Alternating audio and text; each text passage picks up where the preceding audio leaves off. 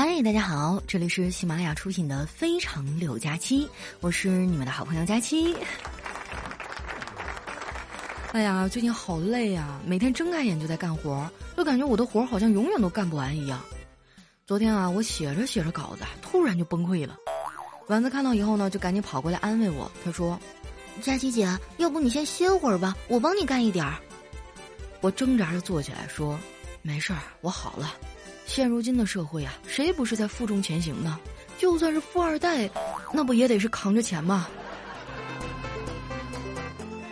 我刚振作没一会儿啊，领导就把我叫过去谈话了。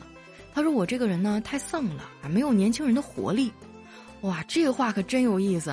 你要是把你的钱都给我啊，我就不用上班了。到时候我让你看看什么叫做活力四射、光芒万丈。从领导办公室出来呀，就接到我表哥的电话。我表哥呢，今年三十五了，还没结婚。我姑姑啊，就催我帮他找对象。啊，我想了想啊，我们公司好像就前台那个小美女啊，还是单身，我就想介绍给他。没想到啊，我哥知道以后呢，特别激动，非让我立马安排见面。我还没答应呢，他居然自己找了过来。没办法呀，我只能带他去见了一下那前台妹子。没想到一见面哈，没唠几句就崩了呀。不过这一次啊，我总算知道他为什么没有女人要了。我表哥呢，咱实话实说，长得还算不错。最开始的时候吧，跟那小美女聊得挺好。后来呢，问到女方的爸爸是做什么的，那女生呢突然就沉默了，然后呢有点哽咽的说：“我爸爸去年去世了。”没想到我哥当时一拍手说：“哎呦嚯，那社保不白交了吗？”我觉得这情商那都得是负数啊。结束以后呢，他还跟我抱怨，他说：“老妹儿啊，你们女孩到底是咋想的呀？”我说：“哥啊，有时候女孩子的心理呢是非常微妙的。你苦苦纠缠，她一个笑脸都不给你；可是，一旦你不再出现在她身边了，哎，那她可太高兴了。”送完我哥呀，我就回去接着干活。刚坐下，丸子就凑过来八卦：“佳琪姐，刚才那个是谁呀？”我冲他翻了个大白眼儿。我说：“哎呀，是我姑姑家的表哥。你稿子写完了吗？你就过来八卦啊？你是不是工作不饱和呀？”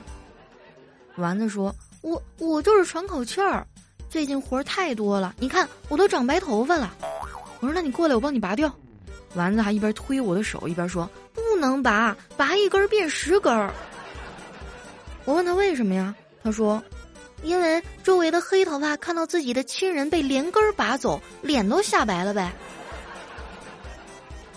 丸子这个脑回路啊，真的是跟普通人不太一样。之前呢，有一段时间啊，我们俩合租，他那个时候呢，就经常跟我借东西。后来他也有点难为情了，就找到我说：“佳琪姐，我老从你这借东西，真的太不好意思了。”我说：“哎呀，没关系，你随便用啊。”他接着说：“那不如干脆就放我那儿算了，你用的时候过来拿就行了。”当时给我气的，我好几天没搭理他。后来接触下来才知道啊。他这个人呢，就是没啥边界感，但是人还是挺不错的。我要是受欺负了，他肯定第一个站出来。有一次呢，我被杠精给怼了，他马不停蹄啊，换了八个小号去骂对方。你还别说啊，骂的还挺有水平，不带脏字啊，却针针见血呀。一打听我才知道，他上学的时候语文学的老好了。不得不说啊，学好语文真的很有必要。你看啊，吃瓜靠阅读，撕逼靠写作呀。而这两件事啊，组成了人生的百分之九十，谁还敢说学语文没有用啊？其实我觉得啊，学啥都有用啊，就是有的爱学，有的不爱学罢了。我上学的时候啊，最烦的科目就是体育了。那个时候我个子矮嘛，然后也有点胖啊，身体素质不太好。有一次体育测试啊，我排在第一个，一百米短跑，哎，我就拼了命的跑啊，最后呢，终于跑及格了。那体育老师当时看了看秒表哈，然后大手一挥说：“解散吧，赵佳期都能及格，其他人应该没问题了吧？”还好那个时候高考不考体育啊，要不然我可能都考不了大学。说到这个，这两天高考结束了，我看到很多孩子啊都说想出去打工赚钱啊，体会一下生活的艰辛。我觉得呀，高考完这个暑假呢，如果没有特殊情况啊，就不要去打工了，反正以后要打一辈子工的。也不差这三个月了，对不对？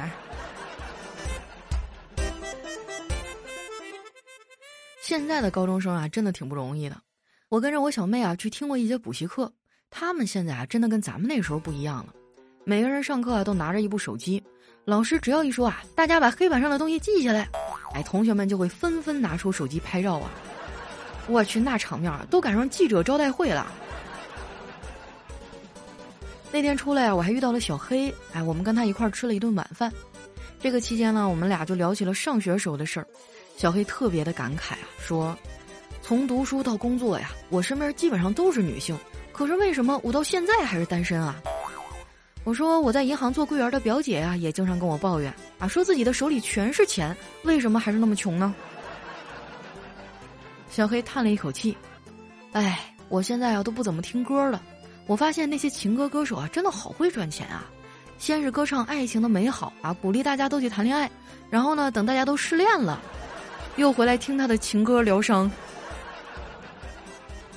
我觉得小黑就是没想开呀，啥爱情不爱情的，这方面我已经看得很淡了。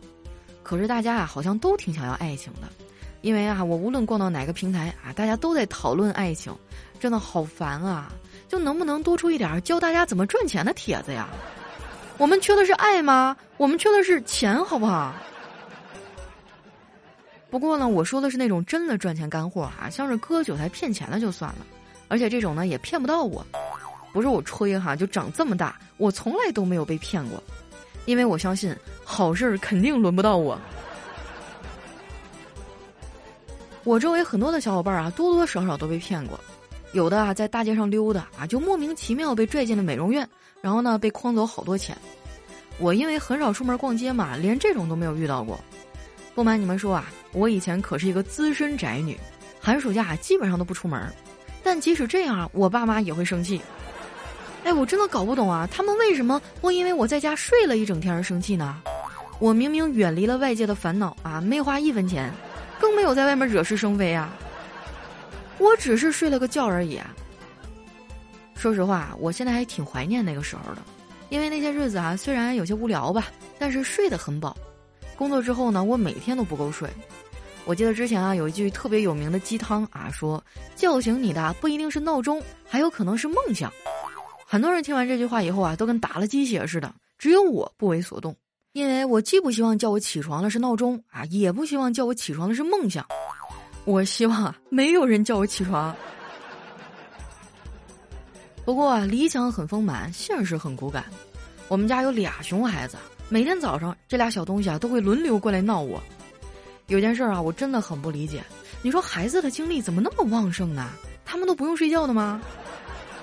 我看我哥啊，天天哄他俩睡觉，老费劲了。昨天中午吃完饭啊，我哥让妮妮自己去睡，结果这小丫头根本不睡。回房间啊，自己玩了半天。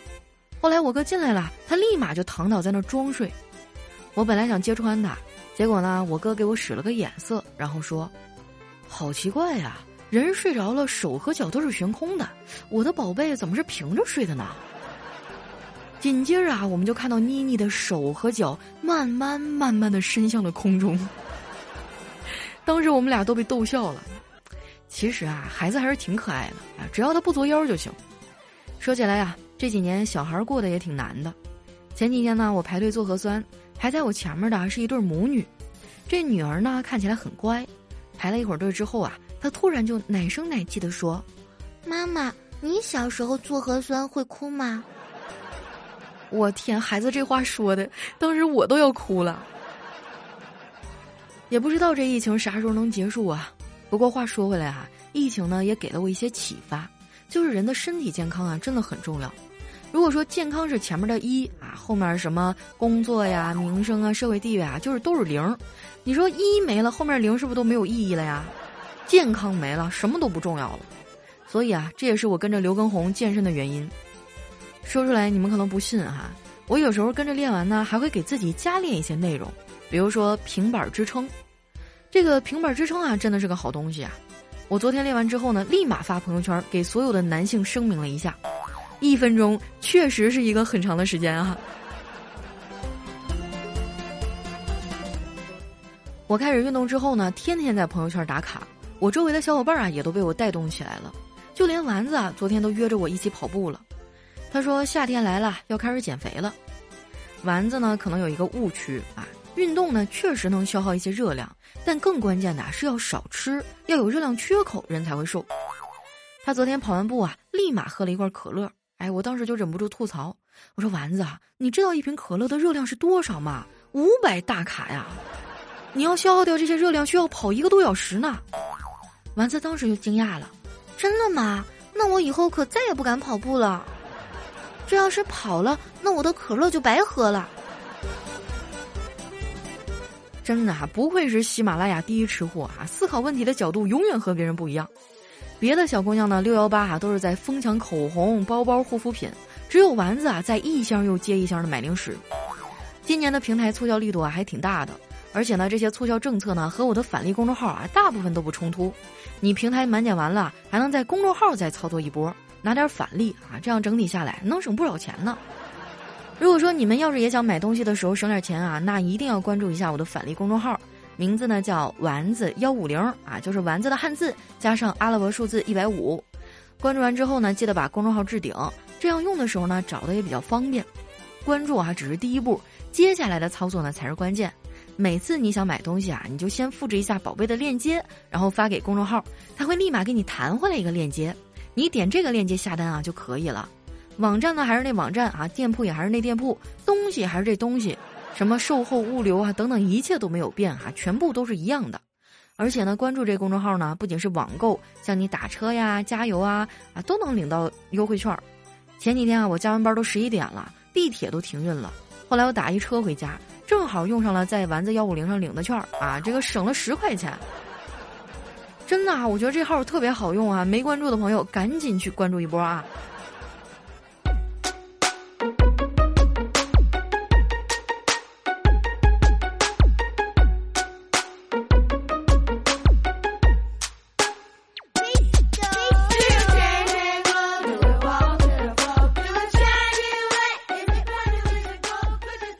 一段音乐，欢迎回来，这里是喜马拉雅出品的《非常六加七》。喜欢我的朋友啊，记得关注我的新浪微博和公众微信，搜索“主播佳期”，是“佳期如梦”的佳期哈。那又到我们留言互动的时间了啊，看一下上期的留言。首先这位听众呢叫 PK，从来没赢过。他说：“佳期啊，你这车速太快了，一脚油门，车轮子就压我脸上了。”我没有，我不是，你别瞎说啊。我可是喜马拉雅上公认的纯绿色主播。下面呢叫勺子啊勺子，他说我们高考那几天啊，对面楼高二的学生在窗户上贴了四张纸儿啊，上面有四个大字儿“高考加油”啊，就给我们高三的看。然后呢，我们就在他们看得见的地方也贴了四个字儿“朕知道了”。最后呢，被这个领导看见了，然后被班主任给撕掉了。你们这心态可以呀，看起来游刃有余的样子呀。怎么样？高考结束以后玩疯了吧？我记得我当年那个假期啊，就每天出去疯玩，一天天不着家，整个人都晒黑了。下一位呢叫问，他说我高中啊是镇上的，记得当年高考啊，我们得去市里，在附近的酒店住，两到四人一间，闲着的时候呢看看电视。后来啊就被我的同学给叫过去了，他锁上了门啊，他跟我说居然破解了电视频道的密码。然后呢，我们就围坐在一起啊，看到画面上的主人公穷的叮当响，衣服都没得穿呢。这个女主角被揍得嗷嗷叫啊！我当时义愤填膺，热血翻腾啊！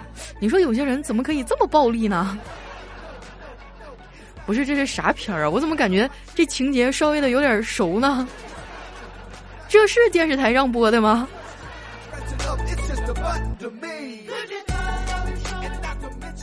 下面呢叫一七二的瑶瑶啊啊，她说今天闺蜜啊给我发消息，让我发了工资啊借给她，她六幺八呢要买护肤品和化妆品，我就婉拒了，我说发了工资呢，我想趁着六幺八福利大买手机，她就说啊为了姐妹下个月再买手机吧，啊当时我就超级委屈啊，凭什么呀？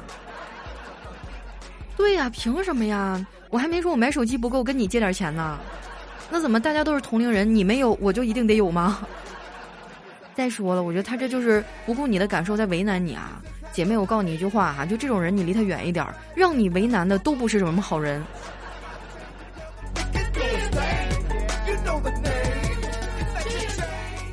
下面呢叫佳期的猴头菇啊，他说人的最大的成长呢，就是结婚生子，一直单身的职业女性也可以，但是呢，你也会羡慕结婚生子的。同样啊，那些结婚生子的也会羡慕你的职业女性角色。世界上没有十全十美啊，塞翁失马焉知非福，各有各的好，各有各的不好。就尽量站在自己的角色上，利用自己所得的长处啊，弥补失去的短处。人生嘛，就是这样子啊。哎呦，我们这一段子节目突然就上升到人生的高度了，一下给我整懵了。说实话，我有的时候看到别人领着孩子啊，一家三口其乐融融，也会很羡慕。每当这个时候呢，我就会主动申请去帮我姐妹带一天孩子。你就体会一下哈，那个熊孩子就是五六岁的小男孩哈，人憎狗嫌那个样子，我天呐！你带一天下来，你就会觉得什么结婚？哼，我已经想开了。下一位呢叫小糖糖炒栗子，他说有一天啊，丸子和叨叨吵架了，哭着来找佳琪评理。佳琪啊，帮忙骂了一晚上啊，骂他对象嘛，骂的是口干舌燥。结果第二天，人家俩人又和好了。哇，你是谁？你是在我们家装了监控吗？你怎么知道？我现在啊，他们吵架找我来评理，我压根都不搭理他。我信你的鬼！第二天早上没准又和好了，到时候我里外不是人，我呸！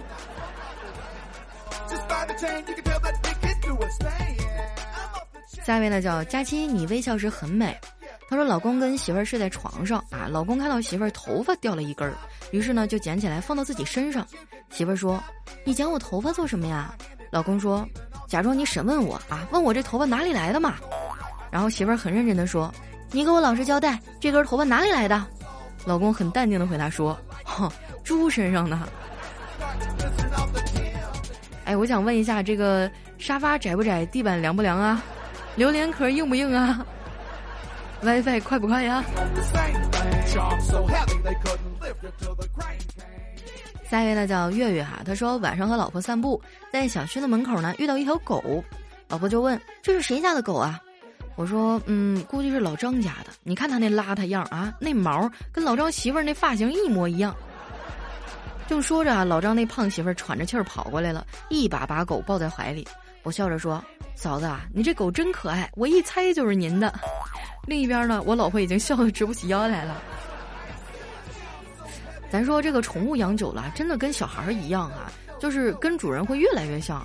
就我们小区里有一老太太养了一条狗啊，那个狗是个贵宾啊，每天梳的头发一丝儿不苟，然后加上它毛是白的和卷的，就感觉跟那个老太太那个白色的卷发是相得益彰啊，就有那么一种姐妹出街的感觉。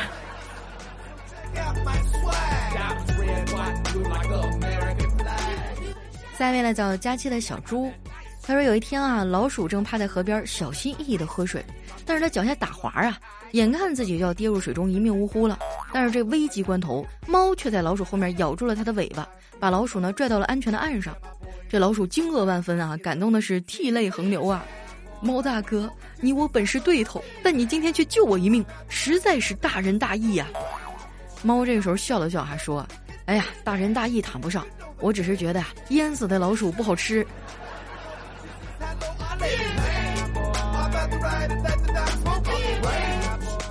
下一位呢叫元气满满啊，他说上初中的时候呢，好多男生抽烟，学校禁止学生吸烟啊，我们就躲在厕所里抽。有一次呢，我在厕所抽烟啊，发现没火了。这个时候呢，来了一个中年人小便啊，叼着烟，穿的也很普通，不认识啊。我就问他，大叔借个火了？他看了看我啊，就把火借给我了。我点着烟哈，正在吞云吐雾。这时候呢，教导主任进来了，看到那个人叫了一声：“哎，王校长，您今天怎么有时间来学校啊？”这不完犊子了吗？撞枪口上了。不过说到上学抽烟的事儿哈，确实是挺有回忆的。我记得那会儿呢，很多的男孩子啊都会躲在厕所里面抽烟，老师时不时的就过去抽查一下。你以为你当时把烟头扔了就没事儿吗？我跟你说，老师精明的很，他会闻你的手指。他闻你手指上有烟味儿哈，你就跑不了了。后来呢，就是上有政策，下有对策哈。同学们也学聪明了，然后就有一次见到一哥们儿呢，抽烟的时候拿着一根筷子，哎，夹着那个烟抽，这样就不会在手指上留下味儿了。然后那一天那个画面就真的很诡异哈，就一个男生从厕所里拎着筷子出来了哈，然后还心满意足的吧唧吧唧嘴。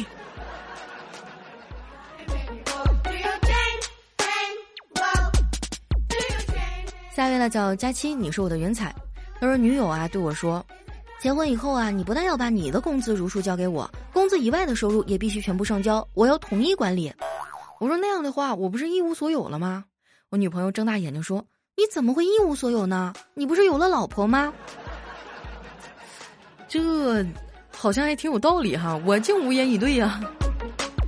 你已经拥有了世界上最大的财富哈。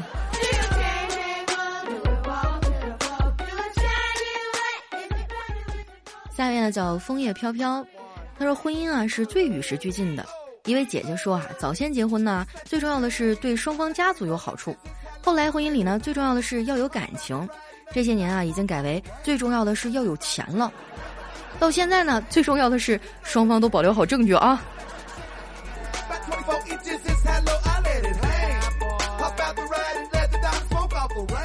下面呢叫尾巴摇啊摇。他说：“我爱上了小提琴，每次在寝室呢都要练一会儿。睡在我上铺的哥们儿啊，总是看着我。有一次啊，我就忍不住问他：咋样？是不是深深的被我的琴声吸引了？只听他弱弱的说了一句：我不看着你啊，就总感觉你好像在锯我的床腿儿。我觉得小提琴还好啊，最可怕的是那个二胡，那哪是锯床腿儿啊？我感觉就好像隔壁的驴在叫。”下一位呢叫独家追妻，他说：“如果你觉得现在的工资低啊，想跟老板提涨工资，哎，你就这么跟老板谈，老板，你得给我涨工资了。现在都有三家大公司过来找我了，老板如果怕你走还，给你涨了那最好。如果问你哪三家啊，你就说，嗯，那个煤气、电器和自来水。那你要这么说的话，我的合作大厂更多呀，我还有什么中国移动，是吧？中国电信。”下一位呢叫夏天就要去海边啊。他说妈妈给六岁的儿子啊讲凿壁偷光啊，希望他认真刻苦读书，将来呢考一个好大学。不料儿子听懂故事以后啊，接连提问：匡衡把墙凿了一个洞，邻居不会过来打他吗？不用赔邻居钱吗？他小时候就敢凿墙偷光，长大了还有什么不敢干的？这种人就是自私，为了自己不管别人。妈妈大吃一惊，刚要反驳，儿子又补了一句：这种人长大了也是坏人。哎呀，现在的孩子真的是太难教了。下面呢叫独爱西瓜，他说抱着女儿下楼晒太阳啊，一个女孩抱了小狗，问我女儿多大了，我说三个多月了，他就冲着怀里的狗说：“哎呀，你比她大，她是妹妹哦。”啊，我心里虽然不爽啊，但忍了一把。然后呢，他又对着狗说：“你看看是你漂亮还是妹妹漂亮啊？”当时我就怒了哈，然后我就笑着反问他。那你是顺产还是剖腹产呢？他愣了一下，然后怒气冲冲抱着狗就走了。哎呀，现在确实很多人把这个宠物当孩子一样养哈，但是我觉得你出去的时候是不是得稍微注意一下呀？不管是大狗小狗，咱出门首先你得懂礼貌哈，然后你得牵上绳啊。下一位呢叫蓝，他说骑车路过小区的别墅群时。看到一个老大爷坐在别墅的门前的楼梯上痛哭，原来啊是他忘了带钥匙，还被锁在门外面了。他不断的埋怨自己老糊涂啊，不记事儿。我看着于心不忍啊，就留下来陪他等亲人给他送钥匙。不一会儿啊，一个好像他孙女的妹子啊开着车把钥匙送来了。于是呢，我就功成身退啊，跟大爷道别。这老大爷说道：“谢谢你啊，小伙子，耽误你不少时间吧？要不我让我老婆开车送你一程？”扎心了呀！这是一个什么样的世界？